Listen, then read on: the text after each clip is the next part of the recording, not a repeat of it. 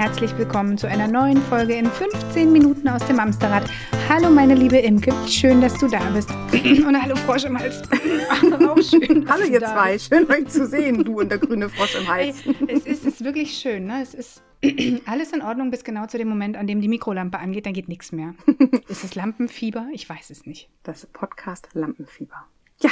Na, wie ist es bei dir? Gut, soweit. Alle in der Schule? Ja, alle wieder in der Schule. Ich mache ein Fass auf und ich hoffe, es bleibt. und das Krasseste ist, nicht nur alle in der Schule, ihr dürft ja sogar nach neun wieder raus inzwischen, ne? Ihr da in diesem Hamburg. Ja, aber ganz ehrlich, ich weiß gar nicht, wann ich das letzte Mal in meinem Leben vor neun, nach neun draußen war. aber das ist eine andere Geschichte. allein, der, allein der Gedanke, dass man darf, wenn man will, ne? Ja, ich wüsste gar nicht, dass man, ob man nun durfte oder nicht. Also nach, nach neun Uhr liege ich im nee, Bett. Aber egal, andere Geschichte. Ja. Genau. Wir äh, möchten heute nämlich gar nicht über äh, hamburgliche Ausgangssperren sprechen. Wir haben nämlich einen ganz, ganz spannenden Gast uns eingeladen. Und heute geht es um ein Thema, was, vielleicht lehne ich mich möglicherweise etwas weit aus dem Fenster, ungefähr 98 Prozent aller HörerInnen interessieren dürfte. es geht um das Thema, kleiner Trommelwirbel, Eltern als Team. Und wir haben Birk zu Gast. Hallo, Birk. Ja, hallo, ich freue mich hier zu sein. Hallo, lieber Birk. Richtig gut, richtig gut, dass das geklappt hat. Wir sind ähm, total gespannt. Willst du vielleicht selber zwei, drei Worte zu dir sagen? Ich glaube, du kannst das besser als ich. ja, hi, ich bin Birg. Ähm, ich bin Papa eines vierjährigen Sohnes und ähm, genau, ich bin Journalist, schreibe vor allen Dingen über Wissenschaft und Dinos und habe aber auch ein Buch geschrieben, was nichts mit Dinos zu tun hat, aber mit Vereinbarkeit. Aber immerhin verrate ich mein, nicht nur vieles über Vereinbarkeit, sondern auch mein Lieblingsdino, wenn man das darin liest, kann man den finden. Okay, Ganz ich versteckt. Brauch, ich brauche dieses Buch. ich habe es tatsächlich mir gleich gekauft, als es rauskam, Birk. Ich bin ein großer Fan von dir und habe dann gleich zu Judith gesagt, wir müssen uns Birk in die Show einladen. Der darf mal unseren Mammis erzählen, was denn das ist. Eltern als Team ist ja tatsächlich etwas, was ich in meinen Mama-Coachings immer wieder erzähle. Und es gibt da verschiedene Tools, mit denen ich mit meinen Mamas bespreche, dass ähm, sie wieder mit ihren Partnern ins Gespräch finden und sich als Team verstehen. Und deswegen fand ich deinen Titel total ansprechend für mich. Und jetzt möchte ich gerne mal von dir hören. Was war dein Plan? Du hast irgendwann gesagt, so, da muss mal ein Buch her. Warum? genau, ich wollte ähm, ein, ein, vor allen Dingen ein konstruktives Buch schreiben. Also ich ähm, halte wenig davon, einfach nur darüber zu jammern, dass Vereinbarkeit nicht klappt. Und äh, da gab es ja auch schon einige Bücher, die das sozusagen gemacht haben. Und ich wollte einfach ein, ein Buch schreiben, das Ideen sammelt, wie es denn doch klappen könnte. Und die wichtigste Erkenntnis bei diesem Schreiben ist, dass, dass es als Team am besten funktioniert. Das ist ja jetzt auch nicht sonderlich ungewöhnlich, diese Erkenntnis, weil also das Familienleben ist ja randvoll mit Herausforderungen und wenn das eine, ich sag mal eine Frau alleine löst oder fast alleine, dann stößt sie gerade schnell an ihre Grenzen und deshalb ist Eltern als Team sozusagen, glaube ich, die beste Lösung für mehr Vereinbarkeit. Neben natürlich ganz vielen anderen, aber das ist eigentlich, glaube ich, ein zentraler Punkt, dass sich beide einbringen müssen und beide Aufgaben übernehmen müssen. Wie bist du überhaupt drauf gekommen? Also war das von euch, also von, von, von deiner Familie, in deiner Familie von Anfang an so ein Thema? Habt ihr euch schon vor dem Kind darüber unterhalten, dass, wie, wie ihr es machen wollt? Oder ist es ja schon so, wenn man sich nicht groß Gedanken macht, und da nehme ich mich nicht aus, wir haben nie darüber gesprochen, wie es sein wird, wenn die Kinder da sind oder wenn das erste Kind da ist. Es war halt immer klar, ich gehe in Teilzeit und er macht Vollzeit weiter. So, das war einfach so. Man hätte es ja auch direkt anders machen können. Und da interessiert mich, wie war das bei euch? Wann kam denn der Gedanke, dass man da vielleicht anders rangehen kann? Im Buch haben wir, habe ich so äh, dieses Schlagwort Familienvision drin, also dass man sich vor, vorher Gedanken machen soll und so. Aber äh, natürlich habe ich es nicht so gemacht. das wäre ja schön gewesen, hätte ich das vorher gewusst. Nein, tatsächlich ist es, war es bei uns ähnlich. Wir haben vorher absolut gleichberechtigt gelebt. Wir haben beide genauso viel verdient. Genauso viel ja, gearbeitet wahrscheinlich. Genauso viel gearbeitet und sind trotzdem in diesen diese Falle getappt. Ja, sozusagen. in dieses traditionelle Rollenbild halt, ne? Genau. was wir eigentlich mit uns gar nicht, also auf keiner Ebene mehr so richtig mit uns vereinbaren. Wir sind ja auch modern, ne? auch als, als junge Menschen, wenn man sich als Paar findet, man wohnt zusammen, da ist man ja auch total modern und abends kocht sowohl der Mann als auch die Frau und ja. jeder wirft mal eine Waschmaschine an, weil klar, mhm. es ist ja, wir kommen beide oder vom keiner. Tag nach Hause oder keiner, genau, wir gehen in die Reinigung. Aber ähm, ich finde jedes Mal, das haben wir auch schon oft bei uns im Podcast gesagt, mit äh, dem Besuch im Kreissaal landen wir zurück in den 50er Jahren. ob wir das wollen oder nicht. Und so wie Judith auch gerade sagte, das war ein schleichender Prozess. Auf einmal, klar, irgendwie war du Teilzeit, Judith, und äh, dein Götterherz ähm, ist äh, Vollzeit weitergegangen. Genau. Aber, also ich habe tatsächlich eine Sache gemacht. Ich habe tatsächlich vier Monate nach Ja. der Geburt äh, meine Stunden, also äh, ich war vorher in Vollzeit in einer Agentur angestellt und dann bin ich in Teilzeit in eine Agentur gegangen, habe da nur noch 20 Stunden gearbeitet, habe den Rest freiberuflich gearbeitet, aber auch nicht in Vollzeit. Das heißt, ich habe danach die 30-Stunden-Woche angefangen. Cool. Das ist total, total cool. Wie, wie, wie kam das? Wie kam der Gedanke? Ich stand im Kreis und habe gedacht, so, ich kann nicht wieder so zurück. Also Oh. ich habe tatsächlich wirklich, das ist, das klingt immer so pathetisch, aber das, das stimmt wirklich. Also ich habe wirklich vorher in, äh, ich wohne ja am Rande von Hamburg und bin reingependelt und bin morgens um sieben aus dem Haus und bin abends um 19 Uhr nach Hause. Wenn ich Glück habe, wenn Ja. alle Züge gefahren sind. Und, ähm, genau, das wollte, das habe ich gemerkt, das geht nicht. Also ich war ja auch am Anfang in Elternzeit, zwei Monate. Und habe dann einfach gemerkt, nee, das geht nicht. Das ist nicht mit dem verhandelbar, was ich, was ich da sein möchte. Ich möchte nicht nach Hause kommen und dann, ja, schlafen schon alle. Ja, vor allem das traditionelle Modell, ich weiß nicht, wie es euch geht, aber wenn ich mich so an meine, an meine, an meine Eltern erinnere, meinen Vater habe ich ähm, abends kaum gesehen. Den habe ich am Wochenende halt gesehen, aber abends war der noch gerade zum Zubettgehen vielleicht. Äh, und das war's. Das ist wahrscheinlich, was wir alle erlebt haben. Birg, du wahrscheinlich auch, wenn du jetzt für dich sagst, du wolltest da jetzt irgendwas anderes machen, du wolltest dein Kind mehr begleiten. Ja, also mein Vater war auch Freiberufler, hat zu Hause gearbeitet. Das heißt, ich habe ihn präsent gesehen, aber er hat sehr viel gearbeitet. Also er hat, Okay. der hat locker eine 80-Stunden-Woche gemacht. Hatte aber dazwischen immer wieder so, dass er gesagt hat, okay, ich gehe mit dir raus und äh, unternehmen was so. Aber trotzdem war das nie ähm, Dinosaurier das suchen. kein Vorbild. so. Okay. Cool. Das heißt, du hast nach vier Monaten entschlossen, du machst weniger Stunden in der Firma und bist mehr zu Hause. Ich weiß von vielen Mamas, ähm, die mich besuchen und die uns im Mamsterrad anschreiben, dass dieses ähm, die, die Elternzeit, dass der Vater auch zwei Monate übernimmt, oft befeiert wird im Vorwege und im Anschluss ähm, höre ich aus vielen Reihen Augenrollen, weil es oft dann doch tatsächlich sich so einschleicht, dass die Frau wieder zurück in den Job gegangen ist, während der Mann dann meistens auch tatsächlich so eine Kita-Eingewöhnung gemacht hat oder wie auch immer. Das, worauf ich hinaus will, aber dann der Haushalt wie Wäsche waschen, einkaufen und so weiter, will ich gar nicht mal so klein detailliert aufschreiben, dass das dann doch abends noch wieder auf die Mama gewartet hat. Das kommt tatsächlich gar nicht so selten vor. Das heißt, ähm, Elternteilzeit von den Vätern wird oft überspitzt gesagt wie ein zweiter Urlaub mit Familie, mit Baby, aber nicht in Aufteilung der Care-Arbeit. Wie bist du da in deinem Buch weitergekommen? Hast du das auch erlebt? Also tatsächlich ist es ja so, dass Elternzeit alleine nicht reicht. Mhm. Äh, ich muss auch, ist es die Frage, wie gehe ich in Elternzeit? Wenn ich den Urlaub mache, ich will Mhm. jetzt niemandem auf die Füße treten, aber eigentlich ist das nicht Elternzeit, weil Nee. äh, Und Elternzeit. auch Elternzeit gemeinsam, um zwei Monate äh, irgendwo anders zu verbringen, wie es vor Corona noch möglich war, ist auch nicht Elternzeit. Äh, Genau, Elternzeit ist ja eigentlich dazu da, um Kompetenzgewinn zu- für Kompetenzgewinn bei den Vätern auch zu sorgen. Also das heißt Ja. quasi, ich muss dann am Ende der Elternzeit wissen, äh, wer ist der Kinderarzt, wie sieht er aus? Habe ich mit dem habe ich schon mal gesprochen. Ähm, Was brauche ich alles, wenn ich auf rausgehe? Äh, welche Windelgrößen gibt es? Wo kriege ich neue Bodies her, wenn äh, die nächste Größe kommt?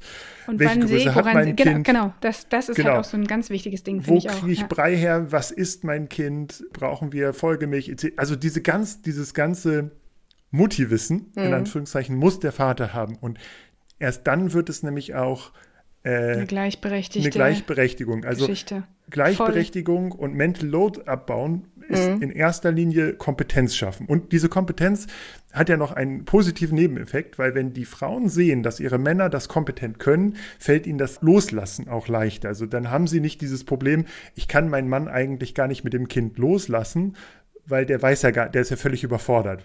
Na das, oder es ist dann so, wenn es so verabredet ist, dass der Papa mit dem Kind rausgeht oder übers Wochenende zu seinen Eltern fährt oder was auch immer, dass die Mama das trotzdem so dermaßen vorbereitet, da wird dann vorgekocht, da werden die Sachen in ähm, entsprechenden Sets zusammengepackt, damit man auch weiß, welche Hose zu welchem T-Shirt passt und auch bitte farblich abgestimmt. Und die, diese ähm, Auszeit, die sie dann in dieser Zeit hat, wird eigentlich äh, noch fünfmal telefoniert, wann jetzt eigentlich der nächste Snack dran ist. Und nachbereitet wird sie auch, weil natürlich packt die Mama dann die Tasche aus und wäscht die Wäsche und so ein Kram.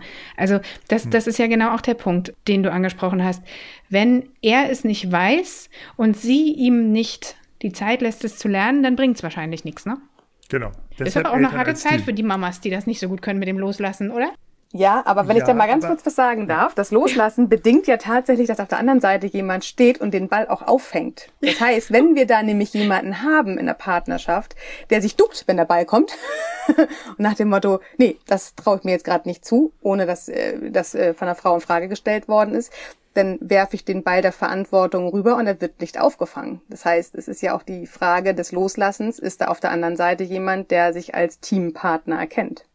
Erkennen und will, das auch, halt, ne? mitmachen will. glaube ich, äh, ist es auch so gut, einmal davor, einmal darüber zu sprechen, weil mm. du dann mhm. so eine Teambasis hast, weißt du, dann, dann hat man schon mal abgeklärt, also zum Beispiel hatte ich das, ähm, ich habe das immer mit, miterlebt, wie die, äh, die, meine Frau war ja auch in den Babykursen und da gab es dann eine WhatsApp-Gruppe, wie die darüber gesprochen haben, über ihre enttäuschten Erwartungen. Also mhm. da, da, da sehen sie das mediale Bild der neuen Väter und haben jetzt aber zu Hause jemanden sitzen, der das gar nicht lebt. Mhm. So, der, der sich gar nicht sieht mit, mit Baby vorm Bauch und so. Mhm.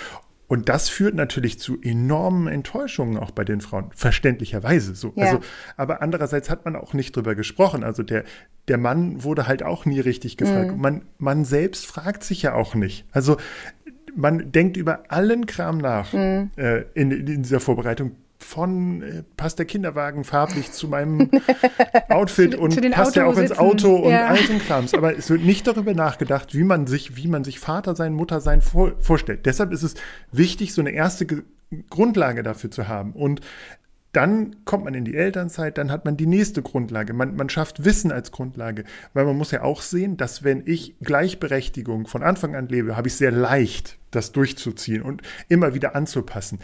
Lebe ich das aber nicht und habe dann, stehe dann irgendwann mit Kind ist vier, fünf, das zweite ist schon da, versuche dann Gleichberechtigung zu schaffen und muss dann sozusagen mir als Mann erstmal das ganze Wissen ja, anschaffen ja, ja. und muss dann auch diese gewachsenen Strukturen durchbrechen, dann ist es viel, viel schwieriger. Hm. Gut, genau. es, ist, es ist, je älter die Kinder werden, desto mehr Mensch, in Anführungsstrichen, werden sie ja, also desto einfacher ist es, mit denen loszuzotteln. Wenn du mit einem Einjährigen loszottelst, brauchst du mindestens drei Wechseloutfits, Kekse, Essen, Trinken, keine Ahnung. Wenn du mit einem Fünfjährigen loszottelst, hast du wahrscheinlich noch nicht mal ein Wechseloutfit mehr mit. So, das, das wird ja schon leichter. Was mich interessiert ist, ich verstehe, je eher, desto besser und so einfacher, weil man wächst ja auch gemeinsam an der Aufgabe. Aber ich glaube, die meisten unserer Hörerinnen sind ja nicht mit dem ersten Kind schwanger, sondern im Zweifel haben sie mindestens eins, wenn nicht noch mehr, und leben jetzt vielleicht aber genau nicht diese Gleichberechtigung, die sie sich wünschen. Glaubst du, dass es aber trotzdem ohne weiteres noch angegangen werden kann, dieses Thema? Lässt sich das noch einführen? Das muss. Es geht den, um es mal ganz in aller Deutlichkeit zu sagen, es geht den Frauen zwischen 30 und 40 schlecht wie nie. Wir haben, wir haben eine, eine Muttergeneration, die, die wirklich auf dem Zahnfleisch geht und nicht erst seit Corona.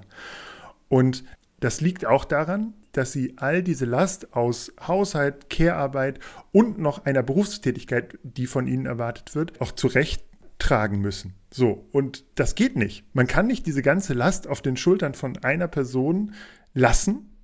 Deshalb ist es unsere Pflicht als Väter, uns zu engagieren. Und äh, das hat, das ist das zweite, die zweite äh, Auswirkung des Buches, hat mich auch ein bisschen radikalisiert. Also ich werde zum Beispiel ganz häufig gefragt, was hast du denn davon, aktiver Vater zu sein? Das, wer fragt denn das eine Mutter? Was hast du denn davon, Zeit mit deinem Kind zu verbringen? Das ist, das ist einfach nur meine Pflicht, weil ich habe mich mit meiner Frau zu, ich habe mich mit meiner Frau zusammen dafür entschieden, ein Kind zu kriegen und da muss ich auch da sein. Und das mit voller Verantwortung. Und ich kann da nur eigentlich jedem Paar sagen, ihr müsst darüber reden, Und die Frauen müssen das aktiv einfordern und die Väter müssen ihren Mann stehen. In, in allen Konsequenzen. Es hat ja auch ganz viel mit Prägung zu tun und Vorleben. Ne? Wir sind aus welcher Generation sind wir? Die meisten von uns sind in den 70ern, 80ern, manche auch 90er geboren, aber da war halt das klassische Rollenmodell. Papa geht arbeiten, Papa verdient das Geld, damit die Familie ernährt wird und die Mama ist zu Hause und managt das ganze Familiengeschehen. Es wurde ja nicht in Frage gestellt und wenn wir das nie reflektiert haben, dann fangen wir halt an, mit unserer Familie die Fußstapfen der Eltern nachzuleben. Es ist halt ein Ja. kurzes Aufwachen äh, vonnöten. Total. Weil wir das ja sonst auch an unsere Kinder weitergeben. Also das ist immer das, was mir so Angst macht. Wir, wenn wir es nicht ändern, dann geben wir genau diese alten Bilder an unsere Kinder weiter. Und Ja. ich möchte nicht, dass meine Söhne so aufwachsen und denken, nee, also Waschmaschine kann Mama mal schön alleine machen. Ja, oder das passiert für alleine, das denken sie ja viel mehr. Also Ja. es, äh, sie von Ach so, Zauberhand. das ist auch schön. Auch wie von Zauberhand sind unsichtbar, unsichtbare Care-Arbeit, so ist es ja. Es macht, es passiert ja. Ja. oft auch dann, wenn die Kinder in der Schule sind oder äh, im Kindergarten. Und was ich sagen wollte, die Erwartungshaltung, von der du vorhin gesprochen hast, die passiert ja auch tatsächlich im Kopf. Ne? Wir haben eine unbewusste Erwartungshaltung, ob wir wollen oder nicht. Und auch diejenigen, die sagen, ich habe keine Erwartung, doch eine Grunderwartung hast du durch deine innere Prägung allein schon. Und ähm, dann, wenn man halt nonverbal da reinschlittert, dann stellt man erst fest, bei Nichterfüllung der äh, Erwartungen, dass da anscheinend Bedarf ist, drüber zu sprechen. Und es ist halt ein ganz großes Problem, dass äh, auch wir immer noch dieses Bild des hardworking Dads und der Supermutter weiter tradieren. Also, Mhm. Ja. dass wir immer wieder sagen, die Mutti, das Bild der Mutter ist, sie muss alles perfekt machen, sie, Mhm. sie geht völlig in diesem, in den Kindern auf und so. Und das macht so glücklich, den ganzen genau, Tag zu auf- Hause. Und äh, auch wenn ich sozusagen sowas auf Instagram teile, dann habe ich ganz oft, dass da irgendein Vater immer drunter schreibt, aber ich muss doch die, die Familie ernähren. Ja, aber das sind deren auch, Prägungen, ne? Ja, und auch, man muss ja sehen, der, der Alleinverdiener äh, hat, glaube ich, die Zahlen habe ich auch im Buch, aber sind ungefähr 56.000 äh, Familieneinkommen. Dann kommt auf Stufe 2 ist das anderthalb Verdienermodell, dieses Standardmodell mit, glaube ich, äh, 70.000 oder so. Und dann kommen wir aber auch schon zu den Gleichberechtigten und Familien, die, wo beide gleichberechtigt in annähernder Teilzeit arbeiten, haben am meisten Einkommen. Natürlich kann das auch daran liegen, dass es häufig Akademiker sind, die das wagen, aber trotzdem, ich glaube tatsächlich, dass eine bessere Aufteilung von Beruf, von Care-Arbeit, von Kindererziehung am Ende nur Gewinner hat. Ja. Also auch wenn es anstrengend ist und man sich viel mehr absprechen muss und Ja, alles. aber das ist es ja so Aber- auch. Also zumindest für, für den oder die Patin, Ja, die Patin, die Patin, die das äh, quasi zu Hause macht, alleine. Ne? Und ich finde die Idee, dass beide meinetwegen 75 Prozent arbeiten, nicht einer 50, einer 100, sondern dass man sich wirklich annähert, meinetwegen 60, meinetwegen 80, je nach Einkommen. Ich finde die Idee so schön, weil man sich auf der einen Seite ja in seinem Beruf gut noch verwirklichen kann, auf der anderen Seite aber wirklich jeder in der Familie genug Zeit hat, um sie in der Familie zu verbringen. So, also hat Da muss in vielen Seiten Deutschlands, aber auch an der Stelle auch gesagt werden, dass das Betreuungssystem da immer noch sehr hinterherhängt. Das und die, Kinder Arbeitgeber ja, ja, auch. Genau. Also Ähm, das gibt so viele Branchen, wo das nicht geht, dass der, Genau. also ganz, ganz ungewöhnlich ist, dass der Vater reduziert. Ich glaube, da sind wir auch noch wirklich im Entwicklungsland. Das machen unsere Nachbarländer zum größten Teil schon um einiges familienfreundlicher. Was mir noch eingefallen ist, äh, Birk, das wirst du wahrscheinlich auch genau damit sagen, ne? wenn wir uns als Team verstehen, dann verstehen wir auch beider Seiten die Verantwortung, die wir in diesem Familienkontext haben. Und was ich immer so schön zu erklären finde, ich meine, wir sitzen ja auch selten in einer Firma, wo wir alleine für ein Projekt verantwortlich Genau. sind. Wir sind ja auch in einem, in, in Firmen tätig, wo wir ja mindestens in einem Team arbeiten. Du, äh, Urlaubsvertretung, Krankheitsvertretung, äh, Kompetenzenübertragung, weil das eine liegt mir mehr als dem anderen. Äh, da geht es ja oft auch so viel leichter, dass man sich die Bälle zuwirft in irgendwelchen Projektteams oder e- egal in welchem Team ich mich äh, befinde. Das Gleiche kann man doch auch wirklich wunderbar in seine eigene Familie übertragen, Genau. oder? ich habe im Buch habe ich auch irgendwo das, das Bild der äh, Doppelspitze ein- des, des Familienunternehmens. Äh, Genau, das, darauf bin ich gestoßen, fand ich ein sehr schönes Bild auch. Dass auch in dieser Doppelspitze, wie, da, es bedeutet ja auch nicht, dass, dass jeder alles machen muss. Also, dass Nee, jeder genau. auch, sondern äh, auch in einer Doppelspitze macht man es ja so, dass man bestimmte Dinge aufteilt, so. Und dass man sagt, okay, du bist jetzt fürs Wäsche und weiß ich nicht, zuständig und du bist fürs Kochen und Einkaufen zuständig und dass jeder aber diesen, diesen Kompetenzbereich eigenständig beackert, ohne dass der andere kontrollieren muss. Man kann sich natürlich mal austauschen und mal kurz erzählen, was man alles eingekauft hat. Aber dass grundsätzlich dieser Kompetenzbereich so funktioniert, dass jeder da gleichberechtigt ist. Und natürlich gebe ich euch recht, äh, habe ich auch im Buch wie, immer wieder erwähnt, wir haben Rahmenbedingungen, die nicht gerade optimal sind, um es vorsichtig auszudrücken. Aber auf der anderen Seite kann man natürlich auch mehr gestalten, als nur zu sagen, oh, mein Arbeitgeber ist nicht familienfreundlich. Ja, also ja, ja. auch da fehlt, glaube ich, vielen die, ein bisschen die Fantasie. Deshalb habe ich auch versucht, mit ganz vielen Bildern und, und Eltern in diesem Buch zu arbeiten und ba Praxisbeispielen.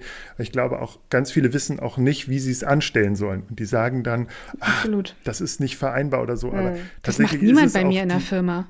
Das geht genau, gar nicht. Tatsächlich ist es halt auch eine Frage, wie du da rangehst mhm. und ob du dir auch selbst äh, vielleicht in der Firma einen, einen, einen Bereich suchst, wo du sagen kannst, ah, da würde das doch, ist das doch familienfreundlicher, die vereinbar, oder, oder klappt es doch vereinbar mit der Vereinbarkeit leichter und so. Und das, das das funktioniert auch für Nicht-Akademiker, die im Home, die vielleicht auch nicht im Homeoffice arbeiten können. Also es gibt überall, glaube ich, gibt es Punkte, wo man, wo man da was machen kann und ähm, Genau, ja, das ist eigentlich ist überhaupt erstmal in die Gänge zu kommen. Ne? Also wenn du dich halt immer darauf ausruhst, was vielleicht nicht geht. Ich sage nicht, dass das leicht ist, um Gottes Willen. Nee, aber das ist ähm, wenn wir das all das, und das ist ja bei ganz vielen Themen so, wenn wir all das, was ist, immer als gegeben und unveränderbar hinnehmen, dann wird stellen. sich halt auch mhm. nichts ändern. Wenn wir aber anfangen, unsere Wünsche überhaupt erstmal zu artikulieren und darüber zu sprechen, wie wir uns unsere Zukunft vorstellen oder wie wir uns die Zukunft in der Firma vorstellen oder wo auch immer, wenn wir laut werden und sagen, was wir wollen, dann ist ja zumindest schon mal irgendwie eine Art Awareness fancy Wort fällt mir dafür ein, aber also wenn es keiner sagt und keiner tut, dann wird es nicht passieren. Mhm. So. Birk, hast du abschließend vielleicht nochmal ein, einen Satz, den du an die zuhörenden Pumpster richten kannst? Imke, da müssen wir nochmal drüber reden. Das Pum geht gar nicht. Pumpster. Pumpster. Der Pumpster. Ein Pumpster. Ein Pumpster. Nee, genau. also, äh, es gibt ähm, eine ein, ein Zitat, äh, Vereinbarkeit war lange kein Thema für die eine Hälfte der, der Elternschaft, weil die andere Hälfte alles abgenommen hat. Mhm. Genau, kommt, glaube ich, von der Gründerin von der Kartenmacherei. Und ich glaube, das ist ein gutes Zitat, was es eigentlich auf den Punkt bringt. Also wir müssen unbedingt das besser verteilen und Vereinbarkeit geht jeden an. Darum Eltern als Team. Das ist richtig das ist cool. Schön. Willst du, willst du noch ähm, ein, zwei Sachen zum Buch sagen? Also es ist äh, erschienen im Kösel Verlag, jetzt gerade aktuell überall genau erhältlich. Genau. Und kauft dieses Buch. Genau. Und das ist zufällig zu Hause auf dem Wohnzimmertisch liegen. nicht, nee, nee, nee, pass mal auf, viel schlauer. Nicht auf dem Wohnzimmertisch, sondern im Bad, neben der Toilette und dann dafür sorgen, dass das Handy draußen bleibt. Ach Mist, was lese ich denn jetzt? Ach, guck mal ein Buch. ja, und es ist auch von einem Papa geschrieben und es kommen auch genug Väter als Beispiele vor. Das heißt, es ist auch ein Buch für Väter. Cool. Sehr und mit schön. einem sehr sympathischen Vater obendrauf. Birk, Ach, vielen lieben Dank, dass du dabei warst heute war uns eine ja, große Ehre, dich in unserer Runde begrüßen zu dürfen. Und äh, wünschen dir weiterhin viele offene Ohren da draußen, die Eltern als Team, als Inspiration nehmen und sich dein Buch schnappen und lesen. Vielen Dank für die Einladung. Von sehr, Herzen sehr gerne. gerne. Ihr Lieben, passt ihr gut auf euch auf? Kommt gut durch die Woche. Und bleibt gesund. Bis dahin. Tschüss. Tschüss.